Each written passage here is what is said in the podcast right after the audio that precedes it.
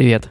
С вами подкаст 180 и в студии Аня Ковалева и Костя Колосков. Мы рассказываем истории людей, которые не боятся менять свою жизнь. Эти истории вдохновляют нас, и я надеюсь, они будут интересны вам. Мы с Костей очень ценим обратную связь и будем супер благодарны, если вы запостите в сторис Инстаграма то, что вы слушаете наш подкаст. Чтобы я вас не потеряла и увидела ваши комментарии, а, отмечайте меня, Аня Ковалева, подписывайтесь и обязательно отмечайте наших гостей. Нам всем очень интересно, что вы думаете об этом выпуске. Микрофон работает, и сейчас коротко о важном. Мы с Саней решили устроить чильный август, поэтому выходим нерегулярно но при этом не останавливаем работу над нашими проектами. Недавно мы анонсировали новую совместную работу, которую назвали «Мамакаст». Это подкаст о материнстве и личный аудиодневник Ани. Ссылку на подкаст я оставлю в описании, но поговорить хочу сегодня о другом. Есть такая платформа Patreon. Она была придумана для поддержки творческих людей и их проектов. Мы с Аней подумали, что наш подкаст как раз вписывается в эту концепцию и создали там страничку. Если вы нас давно слушаете, вам нравятся наши подкасты, наши проекты, или вы просто хотите нас поддержать, мы будем супер благодарны, если вы станете нашим патроном. Став патроном, вы станете получать дополнительный эксклюзивный контент, бэкстейджи, удлиненные выпуски, приглашения на закрытые мероприятия и многое другое, в зависимости от того, какой пакет вы выберете. За 1 доллар, 5 долларов, 10 долларов или 30 долларов. Эта сумма будет на ежемесячной основе перечисляться на Patreon, а мы сможем ее использовать для улучшения качества нашего подкаста. Поэтому мы предлагаем изучить нашу страничку на Патреоне, пройдя по ссылке, которая есть в описании к этому подкасту. Мы будем очень благодарны, если вы нас поддержите. Мне всегда хотелось познакомиться с человеком, который стал популярен на заре Инстаграма. И сегодня у нас в гостях Дима Щукин, человек, который смог реализовать свой потенциал фотографа и с помощью Инстаграма раскрутить свой личный бренд. Наш разговор с Димой показал, что мое довольно консервативное восприятие себя, мира, карьеры ограничивает мое развитие. Пример Димы доказывает, что мы живем в уникальное время, когда открытость, готовность пробовать и адаптироваться позволяет реализовать любую идею и добиться больших результатов. Но о своем пути он расскажет сам. Дима, привет. Привет. Смотри, Дим, сейчас ты фотограф, предприниматель, блогер. Но, как мы сегодня прочитали, ты человек э, аж с двумя экономическими образованиями. Было дело. Да, расскажи, пожалуйста, как начинался твой э, путь карьерный и, ну, наверное, ответь на вопрос, э, кем вообще хотелось себя видеть э, более раннее время? Сколько мне было лет? 14, я думаю, чем, куда поступить, какой университет? Я учился в просто адском физико-математическом лицее. Это, это были, вот с 9 по 11 класс были самые сложные три года обучения в моей жизни. Это просто кошмар. Там людей выгоняли на раз-два. И я такой, окей, надо выбирать там профиль. И ближе там к концу школы я думал, что экономика — это прям мое. Что-то мне показалось, что экономика. Я такой, какая экономика? Мировая экономика. Хорошо звучит, да? Да, классно звучит, да. И, так масштабно, и, да. да, я подался, значит, в вышку, финашка, губа не дура, правильно? Я раскатал ее до самого асфальта. И такой, финашка, вышка, и все. И, и все. Два, два университета. Два провалил. Я сдал хорошо ЕГЭ, у меня не было там ни ну, троек в аттестате и так далее. И, в общем, что-то я расстроенный какой-то после последнего экзамена в финансовой академии вышел. И мне говорят, хочешь поступай на платный? Я говорю, нет, только, только бюджет. Ну, и мне тоже родители сказали, ни, ни копейки не получишь на образование. И я поступил во второй вуз при финашке в МЭСИ. Московский э, университет государственной экономики, статистики и информатики. Ну, в общем, такой прям горел там первый курс, э, первый курс, там два полугодия, ходил на всякие конференции, выступал там с докладами, постоянно сдавал там одним из первых все зачеты и прочее. Потом понял, что абсолютно бессмысленная тема, потому что со второго курса уже началась там... Люди перестали что-то делать, э, ставили всем зачеты, там пятерки, я что-то впахивал, думаю, нет, это, это не вариант, я занимаюсь самообразованием, университет — это трата времени. Многие люди говорят, что это ну, база, социальные навыки. Это в любом случае там большой опыт. Тем не менее, я считаю, что его можно получить как бы, может быть, не тратя столько времени. Моя сестра, например, закончила вечерку и совершенно прекрасно с 18 лет занималась развитием бизнеса, который я, когда уезжал на второе высшее образование, подарил ей. Ну, реально, 5 лет очки в моем как-то вот мозгу сформировалось так, что это потраченное время. И я решил, окей, если в России я не получил ту базу знаний, которая мне нужна, попробую себя в там, одном из лучших университетов мира в Сорбоне. А в Сорбоне это была магистратура? Да, это была магистратура. Так вот, смысл был в том, что э, я не знал французский язык. Я ходил там один месяц на курсы просто за компанию со своей бывшей девушкой. И что-то как-то там, Франция, Франция, Франция, Франция. Поехали во Францию, мы поехали во Францию. Что-то там в Париже погуляли. И как-то это у меня село на подкорке как будто бы. Я такой, куда поехать учиться? Я начал мониторить. Там в, ну, в Голландии платное, в Италии платное, в Испании платное. Где бесплатно? Там в Германии, по-моему, какие-то были вузы бесплатные. И во Франции. Все такое, нифига себе. Франция, французский язык, бесплатное образование, магистратура. Сколько надо время? Семь месяцев.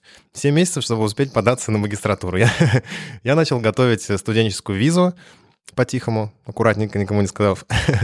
Походил на курсы, сдал, значит, вот эту вот студенческую визу и э, оплатил с продажи машины, которая у меня тогда была, школу на полгода. Пришел, сел за стол к родителям, сказал, ну что, я поеду во Францию учиться на магистратуру. Мама такая, ура, кла- классно, я всегда мечтала, чтобы ты была, чтобы ты был, э, там, закончил э, иностранное образование. Мгм. А отчим такой, типа, Без восторга, тупой, да? что ли, вообще? Ты, что делаешь вообще со своей жизнью? А, то есть он ожидал, что ты пойдешь Ну, конечно, что я работу. пойду работать, да. И он Да. такой, ну, что там будешь делать? Магистратура, на какие бабки? Там, как ты вообще там сдашь все это? Кто тебя туда пустит? Кто за тебя будет платить и прочее? вот. Ну, я как-то так уехал на такой ноте, что а посмотрим. А зачем? Ну, то есть, Это был такой некого, некого рода побег. окей, от себя или вот... э, Мне кажется, мне кажется Взросление от, условного. от, э, от того, что на тот момент времени у меня, ну вот мы тогда расстались с девушкой, надо признаться, что это там была такая приличная драма, и у нас была пележка бизнеса пополам, потому что мы вместе его делали в свое время. А бизнес — это маникюрный салон? Да, Мгм. вот. Я говорю, я дарю свою половину сестре. Она такая, нихера. Че это сестре? Я могу ее выкупить. Я говорю, как ты выкупишь, денег нет. Ну и началось вот это вот все. И я такой, ну окей, поеду еще там магистратуру закончу. Язык поучу. Ну, Идея была такая, что в любом случае это будет полезно. В любом случае, это абсолютно новый опыт. Это как раз вот поворот жизни на эти там 180 градусов. То есть я поехал во Францию один, без единого знакомого, без знания языка. Там нужно сдать экзамен DALF C1, и там C1 — это практически свободное владение языком, да, и на, на мою специальность, на экономику, ну, нужно было А C1. до того, как ты решил поехать в Сорбонну, ты французский не учил? Один месяц ходил на курсы, просто за компанию. Смело. Я прошел, я прошел Дальф, я готовился последние два месяца к Дальфу, не знаю, может быть, там, ну, каждый день часа по четыре, плюс еще я притащил из России свой российский характер, я сделал невероятно крутую шпаргалку, до сих пор я горжусь, могу рассказать. Да, расскажи. Ты приходишь на экзамен, у тебя там 20 студентов сидят, пишут. Абсолютно чистый стол, все телефоны выключены, на столе только бутылка воды, либо там сок, либо какое-то там питье, и, ну, ручка, листок бумаги, наушники и, э, соответственно, какая-то еда. Там банан, яблоко, ну, не, Багет. не- не салат, да, но что-то такое, что можно быстро съесть. И все, и на 20 человек, получается, на, на 5 человек один проверяющий. И они, они ходят два часа нон-стоп между рядами, они не просто сидят где-то там, курят в сторонке, они реально проверяют. То есть, ну, там нет шансов списать вообще. Вот, я понимал, что с моей идеей будет очень сложно меня спалить. Был, значит, э, сок, то ли Virgin, то ли как-то он назывался. Это пластиковая литровая бутылка сока с белой этикеткой. Не с прозрачной этикеткой, а это бумажная этикетка, потому что они топят за то, что там, ну, по минимуму там какой-то пластик перерабатываем, бумажки перерабатываемые, не, не вот эта вот фольга, да, как на Кока-Коле и прочее. И там одна гигантская картинка яблока, написано, что то ли Virgin, то ли как-то по-другому это написано. На другой стороне картинка и просто разноцветным шрифтом с двух сторон состав и послание от создателей этой компании. И я такой, так я же могу взять, распечатать белую бумажку, вставить эти картинки, и вместо, Яблоко. и вместо послания, которое там было, просто самые нужные обороты и фразы таким же шрифтом, так, так же мелко, просто с двух сторон распечатать, приклеить просто на, на этот наклей. В общем, я так сделал, не спалили. Помогло, реально помогло. Смысл в том, что я сдал Дальф на 54 из 100, а проходной балл 50, то есть прям очень на тоненького. Ну и, в общем, такая же беда. Ты сидишь там, учишь формулы на 50 переменных, на реально там 10 строчек, такие же, как и, собственно, в МСИ. И выходишь э, с магистратуры с чем? Что ты можешь в этом мире сделать с этими знаниями? Пойти в мировой банк работать или там в какую-то счетную палату, если они есть там в Франции, чтобы считать гигантские таблицы денег, поступлений, там, бюджетов и прочее. Ну, это супер скучная тема. И я понял, что 18, 17 лет моего образования не имеют к моему ни бизнесу, ни деятельности никакой вообще связи. А параллельно формировалось какое-то понимание, чем я хочу заниматься? Формировалось понимание того, что я к концу уже точно не буду жить во Франции. Почему?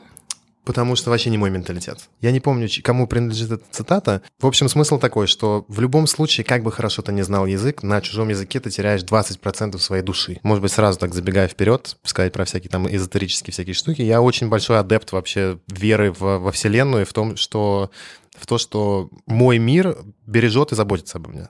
То есть это есть... То есть все происходит как должно. Пер, первый, первый мой снимок вообще в жизни на камеру, не считая того, когда родители просили меня там, Дима, ну, сфоткай. Я Пофоткай. Такой, да. А что, Париж вдохновил? Почему именно там? Я думаю, это была смесь э, одиночества, архитектуры, хорошего одиночества, такого романтического, да. Прости, это первый снимок, который ты выложил в Инстаграм? Или это первый снимок, который ты показал кому-то? И... Это, был, это был первый снимок, когда я из человека, который отрицал вообще возможность фотографировать в своей жизни, осознанно достал телефон и постарался сделать кадр не как всегда там зашквар какой-то. Да, а постараться. А когда постарался, прям такой сфоткал, а потом такой, может, еще и обработать, может, еще фильтрик накинуть какой-то. А почему ты отрицал это?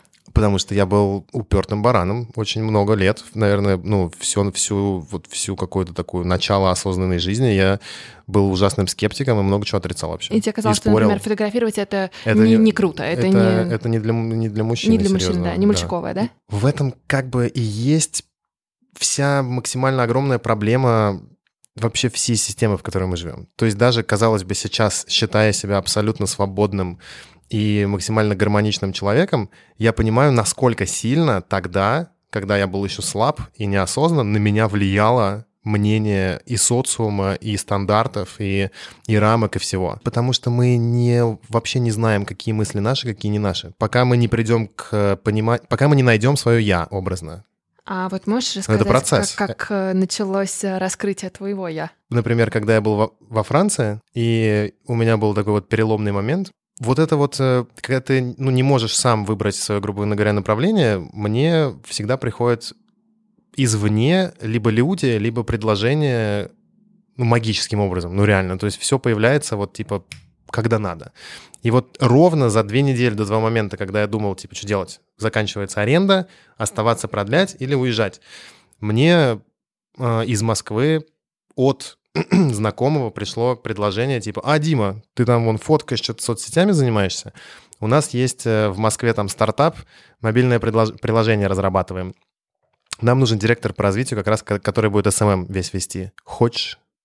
Я такой. Опа. А давай. Ну и все, купил билет улетел. И полгода работал в офисе.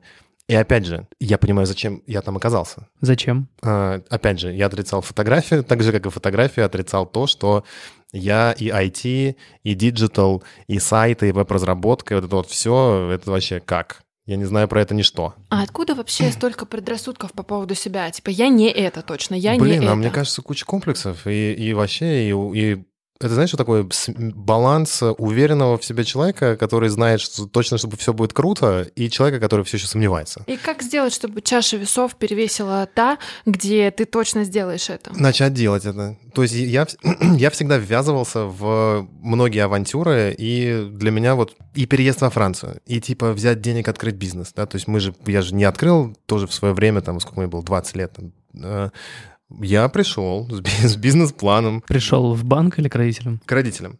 Совершенно нормальная история.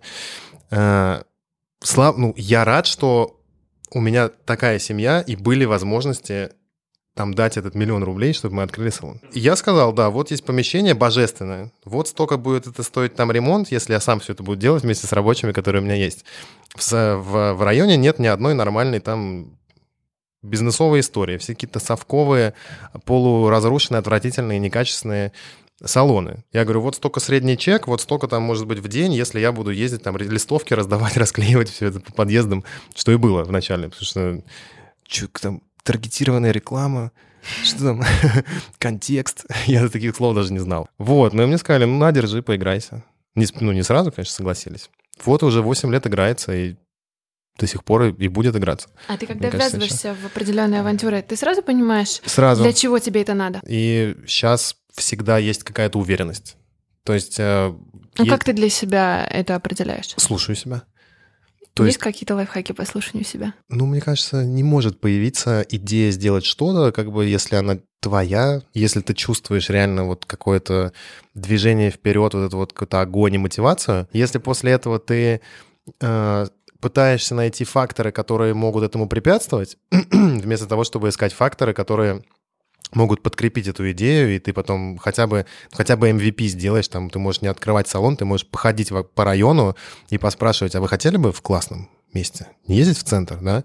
Или то же самое, там, ты хотел бы прийти ко мне на там фотокурс, если я научу тебя этому, это, ну, написал там 100 человек в директ, 10 из них сказали, ну, прикольно, сколько будет денег стоить. Ты уже понимаешь, что есть какой-то, ну, connection, ты в любом случае тестируешь сначала э, идею. Mm-hmm я иногда не тестирую, сразу делаю просто. Э, были некоторые проекты, которые я закрывал. А у тебя всегда было вот понимание того, что нужно развивать собственный бренд? Или оно пришло в какой-то определенный момент? Наверное, вот после офиса моего. Это вот как раз мы вернулись к этим э, полугодовой да. Да, истории да. в офисе. А что, кстати, случилось? Почему ты ушел? Короче, туда вкинули тысяч 400 баксов. Я пришел на тот момент, когда они полтора года сидели в офисе, там год, пилили приложи, пилили, пилили, пилили, пилили, что-то там дорабатывали, дорабатывали. Я говорю, а вы а что а что делали? Что у вас там, там соцсети, какие-нибудь там, может, публикации? Да ничего не делали, разрабатывали. Тебя, говорят, ждали. Я такой, ну окей, что нам нужно? Пиар нам нужно, журналисты нам нужны, нам нужны соцсети, нам нужен трафик, нам нужно, значит, э, работать так, так, так, так. Они говорят, ну сколько? Я говорю, ну, ну тысяч там 500-700 минимум в месяц нужно, ну, в развитие вкладывать. Они такие, сколько? У меня есть 300 всего. Делай с ними, что хочешь. Ну, в общем, не пошла история, и ты решил уходить. Я очень круто прокачался по, по коммуникациям. Мы сделали там несколько взрывных пиар-компаний. Это были очень правильно вложенные 300 тысяч рублей. Не могу это присвоить себе, потому что это не моя идея была. Я нашел очень крутых пиарщиков, и у них э, был, э, было агентство по взрывному пиару. Я говорю, чуваки, у них 400 с чем-то. Я говорю, есть только 300. Они говорят, ну давайте сделаем одну акцию, сделаем вторую акцию. Если залетит, у них там 10 публикаций, все, бабки забираем. Первую акцию запустили, ноль результатов. Вторую акцию запустили на 150. Я такой, что? Там радио, интервью, э, Live News приезжал просто в офис с красной мигающей лампочкой, снимали прям вот прям вот все, всех. Ну, то есть эта история тебя, наверное, тебя я, научила я, я? Я понял, я понял, как можно. Почему классно пробовать? Вот когда приходят там ко мне мои студенты, они такие, Дима, у меня нет, я не знаю, чем заниматься, у меня нет ниши, я не знаю, как там позиционировать себя. Я говорю, а что ты пробуешь? Что ты делаешь? Она такая, ну вот я не знаю. Как бы вот мне это интересно, это интересно. Я говорю, вот то, что тебе интересно, ты пошла физически, ручками пощупала, сделала? Она говорит, нет, страшно. Или там не получается. Общем, Суть в том, что я бы никогда не полюбил бы фотографию, если бы не начал бы фоткать. А ты вот, э, смотри, ты начал фотографировать в Париже, и ты после этого систематически Все, я, я залип. Фоткал на телефон, на телефон, на телефон, понял, блин, что это ужасно. Фоткать на, те, на телефон, у меня ничего не получается так, как я хочу как это делают другие там в Штатах. Я такой, блин, как они это делают, как они, как такие цвета добиться, как такую там глубину резкости, как вообще. Смотрел всякие уроки на Ютубе, залипал, понял, что надо там обрабатывать в Lightroom, сидеть фотки. Фоткал на телефон, открывал комп, что-то там крутил в Lightroom. А что ты с этими фотографиями делал? В, в Инстаграм публиковал. Вот в этот свой? Да, в котором, в котором было там 800 или там 900 подписчиков, там тысяча, может, максимум. Было. Радовался первой тысяче? Как-то не очень, если честно. Я думал, как возможно, что у кого-то 100. А ты пытался как-то изучить, что они делают для этого, с ними а, общаться, а, тогда... выходить на контакт? Вообще нет.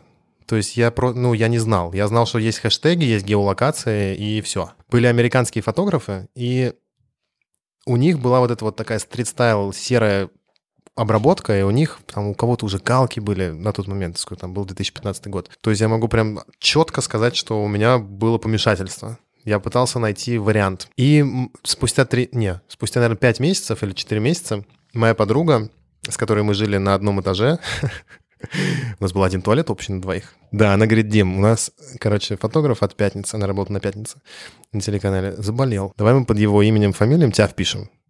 Только фотку нужно сделать. Я такой, что, Канский фестиваль, что? И все.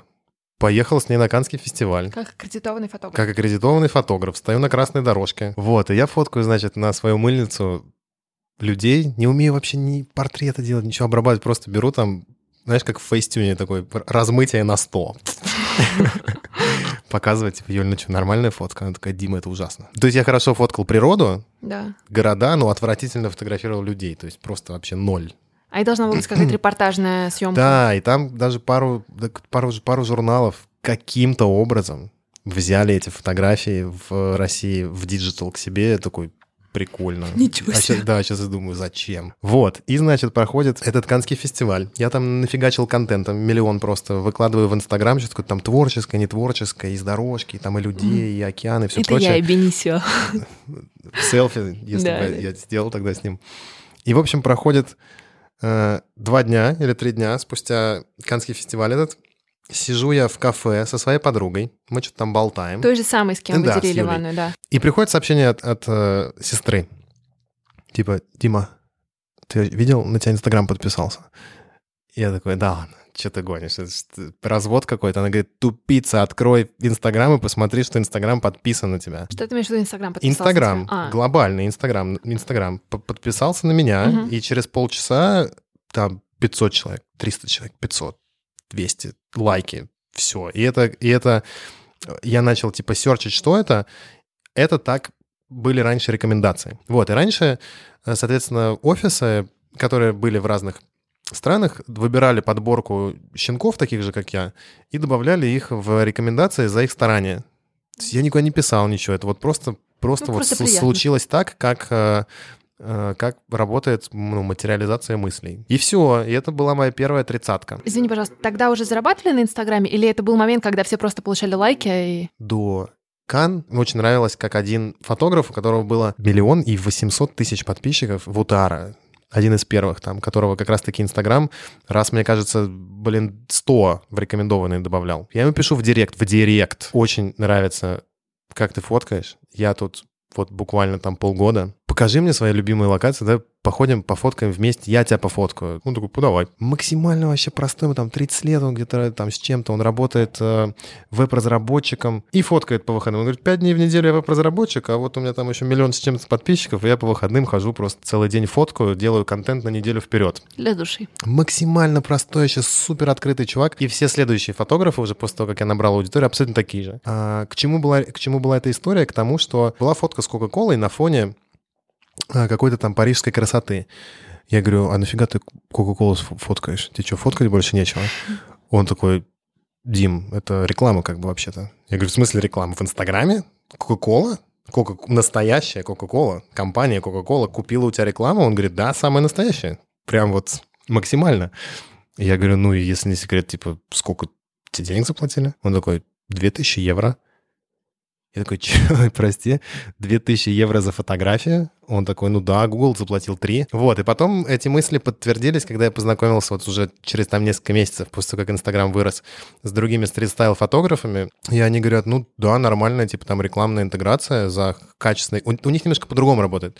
Они еще очень много контента продают. Они делают много контента для э, непосредственно вот локальных брендов, для компаний. У нас Инстаграм все-таки устроен, типа, ты рекламная площадка, вот тебе бабки за интеграцию, все. Блин, ну, может быть, раз только 15 или 10, там, может, раз 15, ну, максимум 20, спросили, Дим, а можешь эти фотки прислать нам, чтобы мы их использовали? Никому не нужен твой контент, ну, всем нужна только вот цифра. аудитория, ну да. и все. А вот когда ты узнал о том, что можно зарабатывать на Инстаграме, ты рассматривал это как основной заработок свой? То есть ты хотел в это уйти полностью и вот условно жить за счет э, рекламы, от рекламы до рекламы? В- ну, так было какое-то количество времени, сколько?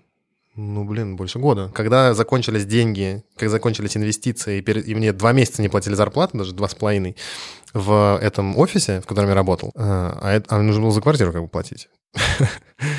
Я такой, ну, они там, вот сейчас, сейчас найдем инвесторов, он там заре- зарефинансирует все это, мы сразу заплатим, еще сверху заплатим. Сейчас разрулим. Ну да, и, в общем, уже июнь месяц, и как бы я такой, ребят, ну, видимо, пора прощаться. Тогда я ушел с работы, расстался с девушкой, Взял взял кредит. кредит, перестал общаться с людьми, которые тянули меня на дно, И в августе уехал со своими друзьями вот в первое путешествие по Европе. И это было первое спонсорское путешествие, потому что тачку нам дали э, Volvo. А вот смотри, вам дали тачку за блогерские заслуги, или вы сами пришли и сказали, мы хотим тачку, и мы сделаем для вас контент? Мы отправили предложение, которое сделали, э, ряд там коммуникаций, встреч и согласились. Мы отправили это предложение вот без шуток во, во все, вот любую, мне марку машины, вот мы отправили туда. Мгм. Начиная от А Lamborghini. сколько у тебя на тот момент было подписчиков, помнишь? Что-то тысяч, наверное, 70 или 80. Ну, мне уже кажется. прилично. И мы вот вчетвером уфигачили в это первое путешествие. И потом, через, может быть, там месяцок, предложили первую рекламку какую-то такую, там, тысяч за 10, за 15. Я такой, прикольно. Фискарь потом какой-то был еще тысяч за 20. Я такой, Сами к тебе пришли. деньги, брать. ну да. Э, Чаще всего ты не можешь, э, как мне кажется, вот я до сих пор считаю, что ты можешь сам пропушить э, компанию на бартер и то, что тебе нужно, но чтобы зайти с улицы и сказать, еще бабки заплатите нам, такое бывает. Я знаю случаи, и у самого так было, но крайне редко. Так, и мы сейчас на каком моменте? Мы на моменте, что вы уехали с друзьями в путешествие по Европе с брендом Volvo. Приехали, да, сделали классные фотки. Да, Ну, на сколько вы просто уехали? На месяц, А. на 28 дней. Потратили приличное количество денег, даже Но Volvo все оплачивал или нет? Ага, Они машину дали. только тачку. Только машина. Даже без бензина. А вы ехали работать? Я сейчас показываю типа работать. Работать. Или- Да, то есть Ну. вы понимали, что мы едем в путешествие делать Блин, контент. а это вообще ну, не отдых. Ну то вот есть- я про то То же. есть это, это прикольно, это классно, это очень сильно развивает, но это ты не наслаждаешься видами. Ты, может быть, ну, секунду ими наслаждаешься, может быть, пять минут смотришь или там стоишь. И то, ты смотришь, выбирая ракурс. Да, ты все равно смотришь с, с с мыслью о том, что типа, блин, долго стоять-то будем, пойдем фотки уже делать. Нас четыре человека, сейчас ты меня, я тебя, и полчаса на локацию уходит. Постепенно развеиваем миф, что блогеры просто круто отдыхают в красивых локациях. Весь 2017 я, наверное, практически прожил на вот рекламные деньги. Было сложно, потому что не всегда их было много. Слушай, а вопрос? Вот смотри, ты говоришь, жил на рекламные деньги, но было сложно. А не было мысли пойти а, на оплачиваемую работу? Мне кажется, нет. Мне кажется, ну мы очень много путешествовали. Реально, прям очень много. Ну, то есть я к То тому, что ты год уже понимал, что я работаю на свой личный бренд, я буду его растить, и я не там не сломаюсь. Так было до момента, когда... Ну вот так было, наверное, больше, большую часть года, 2017 Пока реально я понял, что, ну, надо больше денег. Вот, когда пришло понимание, что, типа, это не вечно, и это все равно мало. Ну, там, 300 тысяч, ну, я не знаю, вроде как много, а вроде как ни хрена. Я поехал в Исландию, утопил камеру свою, например. И я такой, блин, 150 тысяч попадос. В общем, чтобы путешествовать, ты все равно часть денег экономишь, но еще чтобы и эти деньги, которые ты зарабатываешь, тратишь, еще что-то покупать себе, еще что-то откладывать, ну, без шансов. Мгм. То есть нужно очень много зарабатывать блогингом, там хотя бы 500 тысяч плюс, чтобы как бы и, и, и много, и, от- и, ну, и, и на все хватает. Э, Есть два варианта. Есть два варианта бизнеса в Инстаграме. Я рекламная площадка, я блогер, и я предприниматель, эксперт. Реклама — это прикольно, но хочется, возможно, завести там второй аккаунт, полностью очищенный от всего этого, и просто делать лайфстайл для себя, не так сильно заморачиваться с фотографиями, обработкой, там, А почему? Есть некая усталость от того, что ты стал заложником вот этой, в принципе, рекламной сети, в которую превратился в какой-то степени твой Инстаграм. Сначала я безумно любил фотографию, и сначала вообще развивался как фотограф. Да, Мгм. но не был блогером вообще. Никто не знал даже, как я выгляжу. Потому что у меня было там, ну, куча всяких страхов, сомнений и прочее. Вот, потом я начал как-то над этим работать, работать, работать, работать. И потихонечку вот в 2000, получается, 2017 году потихонечку начал переходить вот из человека с- камерой и человека, который По стоит перед сторону. камерой, да. И А вот смотри, почему ты это стал делать? терялась востребуем, востребуемость. Мгм. А Всё- то есть востребован только тот, кто фактически является личностью. очень много фотографов без, без, без, без, без имени, без э, лица. Вот. И это мешает также и заработку, и дальнейшему развитию. Даже если ты запустишь курс, или ты даже если захочешь поделиться своим уникальным там, э, форматом обработки или съемки, будет странно спустя год взять и записать себя на селфи. Ну и ты понял, что надо меняться? Или что? Ну да, очень много комплексов сейчас у нас за счет Инстаграма. А, Я вижу даже, как большие блогеры успешные все еще там стесняются записывать сторис, и крайне редко это делают. Э, Чаще снимают там на камеру или делают фотки. Есть большая вот проблема вот это вот Принятие себя? принятие себя и позиционирование себя на большую аудиторию. Потому что чем больше аудитория, тем больше ответственность, тем лучше ты хочешь говорить, лучше выглядеть. Думаешь, а, Ну боже да, мой, там репетируют по много 50 раз. тысяч человек меня увидят, а я страшно. У тебя были ли комплексы вот именно по поводу того, как ты выглядишь, как Конечно. ты говоришь? Мы прочитали, что ты весил 110 килограмм. Ну, в общем, да, что-то было там, вот реально, один раз я увидел 110, единственный. Я, то есть это не было долго, когда я весил 110. У меня, это у было меня- последней каплей. у меня всегда было где-то типа там 102-105. Мгм. Вот так. Иногда, Ну, сейчас иногда... ты намного меньше, нет? Ну, сейчас 85. Хоть там у меня не было проблем ни с отношениями, ни с друзьями, да, тем не менее, жирная жопа частенько я слышал. Ну, в каждой шутке есть доля Ну, шутки. то есть, да, никто не будет называть тебя толстой задницей, если ты не толстый задница, образно, да? Когда я начал работать над собой? Ну, Наверное, И зачем? И зачем, да? был, ну, был LA где-то там, на, на горизонте. А почему именно LA? Да хрен его знает, это такая вот тоже идея прикольная. Не, ну я LA, условно не, не круто, Нью-Йорк, LA. например. Ну, Олег всегда, например, Олег всегда хотел в LA, ну и в LA, потому что была мысль и продакшн там замутить свой, что в целом мы и делали полгода. Даяна, продюсер Олега, э, соответственно, тоже жила то время, тоже переехала, там такой, знаешь, location scouting сделала. А Олег это кто? Олег Крикет. И, ну, известный тоже. Ну, я думаю, его знают. Я сейчас говорю. А, вот, смотри. Парень, который сделал сальтуху через BMW Амирана. Дневник Хача. Допустим. Так, и вы переехали Переехали в в LA. LA, было круто, было очень здорово. Ну вот, получ- опять же, такая вот последовательность. 2017 год, декабрь. Я понимаю, что на деньги из Инстаграма не вывести. Ты Ну, в переезжаешь, LA точно, да. ты переезжаешь в другую страну. И в сентябре я начал, э, уже после того, как получил американскую визу, также крутиться по вечерам и думать, блин, где взять бабки? Где еще можно найти какой-то пассивный источник дохода, чтобы подкрепить свои позиции там по Инстаграму и фотографии, ну окей, там фотографом еще, что еще там в LA можно делать? А, Продакшн, там будут заказы, не будут заказы, непонятно.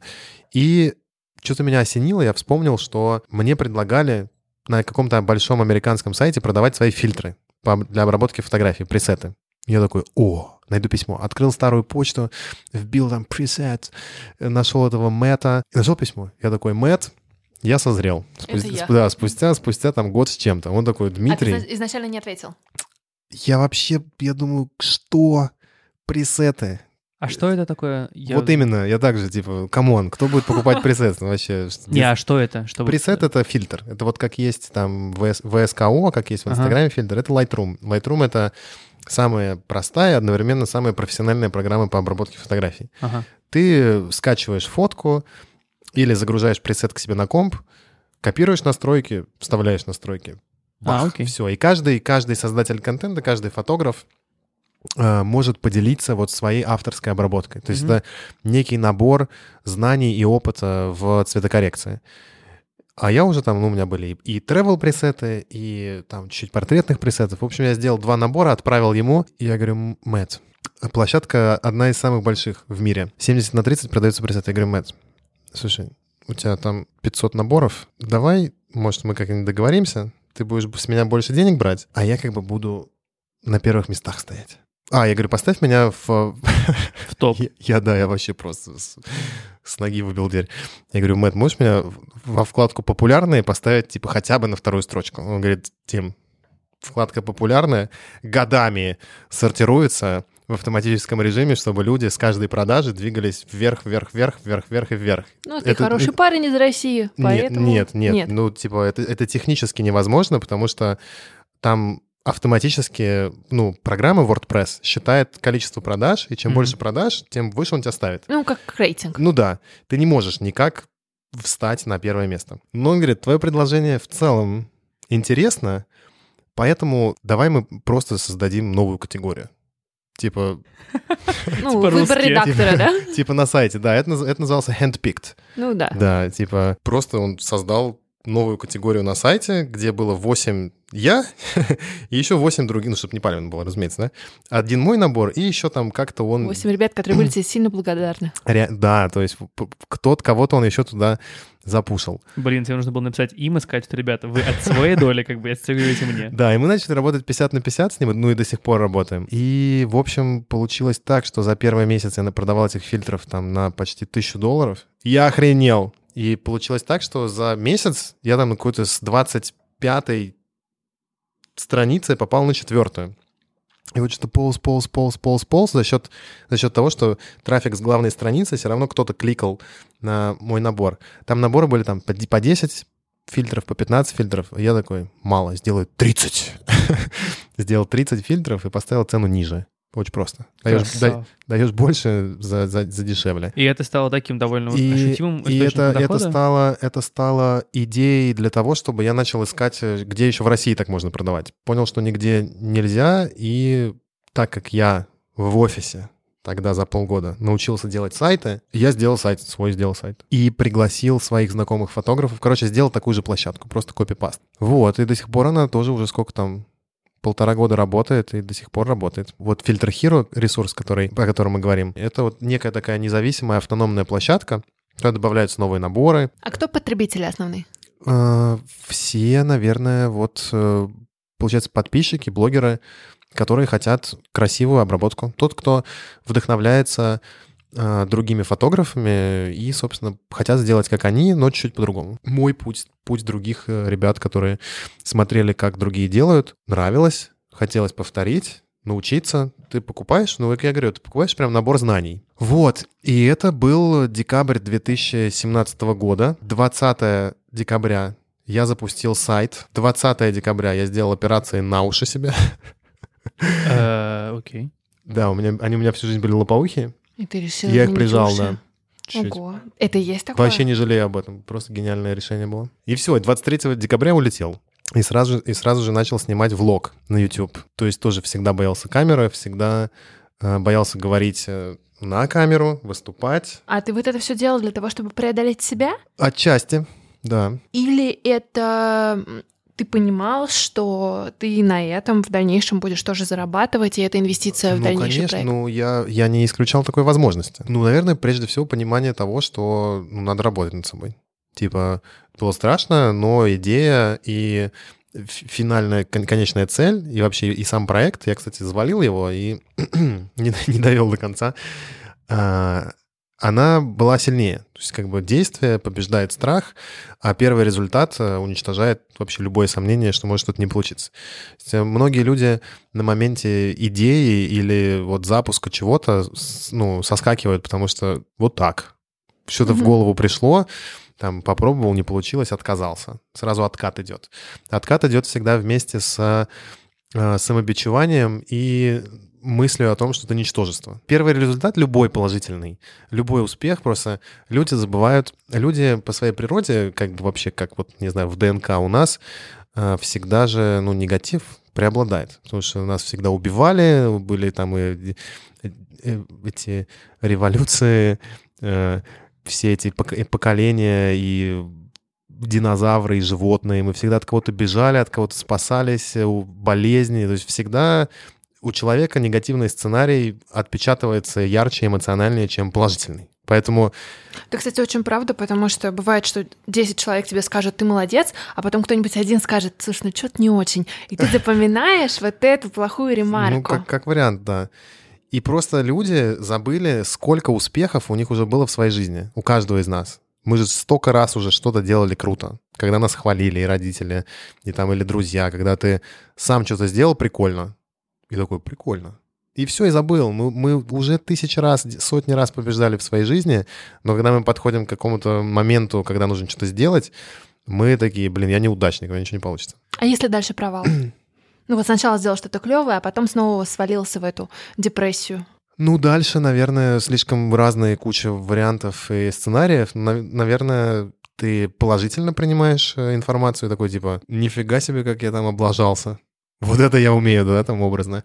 Пойду расскажу там всем. То есть самоирония, э, желание как бы начать что-то заново. То есть, например, в начале этого года Весь январь и февраль пилили продюсерский центр. Какой-то блогерский? Э, Это, знаешь как, немножко не так. Я делал интенсив двухдневный по фотографии и обработке. Пришло там, не знаю, сколько человек, 30-40. И я такой, блин, это же классно. Ты даешь знания, люди учатся, они благодарны, они получают инфу, становятся круче, да, применяют это, там, внедряют. Как клево было бы набрать разных людей из разных индустрий, пригласить их, чтобы они сделали так же. Господи, это было в январе, я уже забыл. В общем, там было 8 человек, и вроде цена была не очень большая. У всех вроде нормальная аудитория, вроде там у кого-то 50 тысяч человек, у кого-то там 100 с чем-то тысяч человек, у кого-то мало аудитории, но типа сильное вроде имя. И вот вообще не пошло. Не зашло, ну ничего страшного, по- пошли дальше. Мы как-то немножко остановились на моменте, когда вы переехали в Калифорнию. Да. А, Я хочу узнать, что дальше, потому что Почему сейчас... ты в России? Почему ты сейчас в Москве? Потому что я считаю, что в LA было круто. Я всегда мечтал пожить с друзьями. Поработал часик, а чем бы заняться? Пообедать. Ланч. И вот это, знаешь, это вот это вот полгода, там тепло, роскошно, все улыбаются, все супер открыты, какие-то безу, просто максимально открытые люди. Ну, звучит супер. Так и есть. А, но я считаю, что я раскис, не, не видел возможности построить вот что-то серьезное, крупное там на, дан- на данный момент времени, вот на тот момент времени. Как мне показалось, что что-то я подрасслабился, и надо бы заняться делами. А делами, А лучше делами, заниматься а- а здесь. делами лучше заниматься в Москве, потому что в LA круто, но, наверное, туда нужно ехать с какой-то конкретной либо бизнес-идеей, не просто что-то болтаться. Ты четко знаешь, что ты там будешь делать. То же самое в Нью-Йорке. Нью-Йорк я, наверное, люблю так же, как LA, но чуть-чуть вот он мне больше по энергетике подходит. В LA прям слишком ты ну, раскисаешь. Мгм. Это как на Бали. Я был два раза на Бали месяц и превратился там просто в, в тюленя. У меня есть э, глобальная идея переехать в LA, ну, и не в LA, а обратно в Штаты, опять же, потестировать себя, но уже больше с подготовкой. То есть, э, чтобы была Что имеется в виду под подготовкой? И А. финансовая подушка, и какие-то... чуть, чуть больше, да, чуть больше финансовых возможностей, плюс э, конкретная бизнес-модель, которую я могу там применить и уже приехать, зная, что я буду делать. Ты сам говорил, что самое главное это да, первый успех. Вот твой первый успех в твоем персональном понимании когда Блин, случился? знаешь, знаешь, как мне кажется, когда получается, ты занимаешь... Когда что-то в твоей жизни получается, значит, что ты делаешь это, ну, правильно. И когда я начал вот заниматься образованием, тоже я получил очень крутой фидбэк, и пришли люди. Сейчас онлайн тоже движухами, там, по Инстаграму, по контенту тоже получается. То есть А как вообще? Ну давай, вот нас слушают ребята, которые, может быть, тоже хотят развивать личный бренд и хотят э, экспресс-курсы от э, Дмитрия. Ну дай какие-то советы практические, как развивать свой бренд. Э, Что делать для этого? Инстаграм, А вот про Инстаграм вопрос мы сразу. про Инстаграм. Э, А я и про то, и про то хочу спросить. Но вот смотри, Инстаграм сейчас кажется, что настолько уже поделенная площадка, где есть блогеры-миллионники, и очень сложно продвинуться сейчас без там колоссальных вложений. Ну, это и так, и не так. Инстаграм, когда ты к нему относишься как к бизнесу, он и э, функционирует по таким же правилам образно. То есть, когда мы, когда мы понимаем, что мы вкладываемся в какое-то дело, ключевая ну, вот на этапе подготовки, что у нас происходит? У нас происходит выбор, э, собственно, ниши и своей, своей позиции внутри этой ниши, да, то есть кто я в экосистеме Инстаграм, как я буду представлять себя, что я буду вот аудитории показывать. Дальше это, соответственно, ну там анализ, как мы говорим, поделенные, ты говоришь, что миллионники, это занято, это конкурентно. Понятное дело, что пять лет назад было легче. Сейчас, конечно, нужно стараться вот эту вот стратегию голубого океана где-то там применить. Все равно у каждого есть свой набор знаний, опыта, э, личного какого-то experience а и там и информации, и всего. Я сейчас больше не про лайки и подписчиков, как это было там когда-то там, в, когда я фотографировал и вот думал, как сделать аудиторию больше. Я сейчас э, про то, как можно на своей, на своей личности, на своей информации, знаниях и так далее, вот как можно себя упаковать как эксперта, продвинуться и получить качественную, лояльную, заинтересованную аудиторию, которая впоследствии станет твоими клиентами. Ты, в принципе, хочешь сформировать свою экосистему, а, витриной которой станет твой Инстаграм. Нет, это то, чему я учу, учу людей. То есть э, А это не то, что ты делаешь сам. это то, что я делаю сам тоже отчасти. Ну смотри, получается, видишь, здесь... Но Ну, это здесь- типа как вот в Гласье, да? То есть блогер, который создает косметическую компанию, и фактически она э, этих клиентов, э, эту аудиторию конвертирует в своих потребителей. Абсолютно верно. И вот здесь что важно? А, есть э, вот типа формат инфо-цыганщины всякой, да? Я смотрел, я смотрел несколько там выпусков на Ютубе инфобизнесменов, которые, знаешь, что делают? Они просто приходят в книжный магазин, покупают какую-нибудь самую крутую книгу по определенной... Он вообще не разбирается. Там типа финансы, или там, грубо говоря, упаковка, да, или там типа психоанализ. Просто берет топовую книгу, Да. читает ее, сразу же делает продающий вебинар, гонит на него трафик, и все, и типа зарабатывает бабки там на продаже каких-то материалов дополнительных. Но я... люди, почему они ко мне приходят? Потому что они видят мой результат и путь. Я хочу, чтобы, я хочу, чтобы со временем э, мои ребята, которые учатся, сделали так же. А у тебя какое-то личное кураторство, ты их всех знаешь, ты говоришь? Ну, это, это академия, онлайн-академия, где вот два месяца у них путь, чтобы они прошли вот, грубо говоря, все стадии проработки всех вот основных тем, которые есть в Инстаграме. В общем, это вот сейчас самый мой такой большой, любимый проект, который я делал когда-либо. А что для тебя успех? Успех — это процесс, э, непрерывный процесс э, личностного роста. То есть я, я чувствую, что все идет как надо, как раз когда я могу сделать такой типа флешбэк назад и понять, что я где-то стал лучше. Есть э, такая тоже интересная штука. Что я говорит, вообще хрен знает, сколько лет назад первый раз услышал, типа колесо жизни. Э, Там есть, э, ну, в разных теориях разные, разное количество сфер жизни.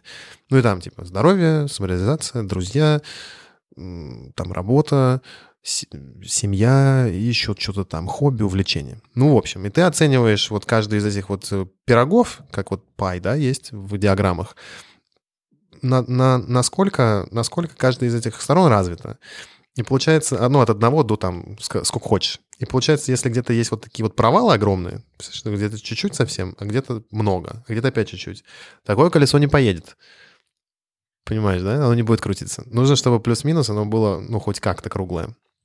Вот, и это успех. Я предлагаю... Да мы, мы будем финальный вопрос задавать, или мы уже косвенно на него ответили много раз? Но мне кажется, мы косвенно ответили много Мне раз. тоже так поэтому- кажется. Наш финальный вопрос а, обычно посвящен тому, что можно посоветовать слушателям, которые слушают, хотят что-то изменить, но боятся. Мне кажется, мы об этом говорили, но, может быть, у тебя есть что-то еще сказать. Мы живем, мы как бы, у нас есть наш мозг, наше тело. Мы должны все-таки понять, что другого не будет, по крайней мере, там в этой жизни. И если ну, мы не начнем меняться в лучшую сторону, в какую-то свою, э, то, ну, а когда? Зачем откладывать что-то и, ну, не пробовать? Во-первых, никто не убьет тебя. То есть люди, люди боятся, опять же, из вот испокон веков. Почему? Потому что там были всякие казни, или там кто-то там палками забьет. Сейчас, что бы ты ни сделал, ну, никто тебя не лишит тебя жизни, ну, образно. Ну, что случится? Ну, пойдешь ты на новую работу, или там попробуешь новое дело. Ну, что может быть страшного? Даже если ты провалишься, ну, тебе кто-нибудь тебе поможет. Ты же не останешься на улице. И, ну, чем больше пробуете, тем больше опыта. Больше опыта, больше понимания. Больше понимания, тем ближе к себе сам. И как бы вот так вот все из года в год. Я был тупицей ужасный. Ну, в том плане, что вообще ну, там не знал, что, как применять туда-сюда. Особенно молодые ребята, которым там до 20 лет или там даже 25 лет. Жизнь только началась, еще четверть вон прошла от сотки только. Куда спешить? Пробуйте, делайте, узнавайте, читайте, смотрите, я не знаю, там экспериментируйте. В 19 лет, блин, я не знаю, чем заняться. Ты, конечно, не знаешь, тебе 19 лет, алло. Супер. Класс. Спасибо большое, пошли- Дим. Спасибо, Мы тоже пошли наслаждаться. Да. Спасибо. Если вам понравился этот выпуск, то у нас в запасе есть еще интервью с Наирой. Она фотограф, портретист и супер классная девчонка, которая рассказывает о своей жизни в Испании, о материнстве и о том, как она стала фотографом. Делитесь нашим подкастом в Инстаграм в сторис и отмечайте Аню по тегу Аня Ковалева, чтобы она вас не потеряла. А чтобы не пропустить наши новые выпуски, подписывайтесь на наш подкаст. Набирайте в поиске своего плеера 180 градусов и нажимайте на кнопку подписаться. Спасибо! Производство Brainstorm FM.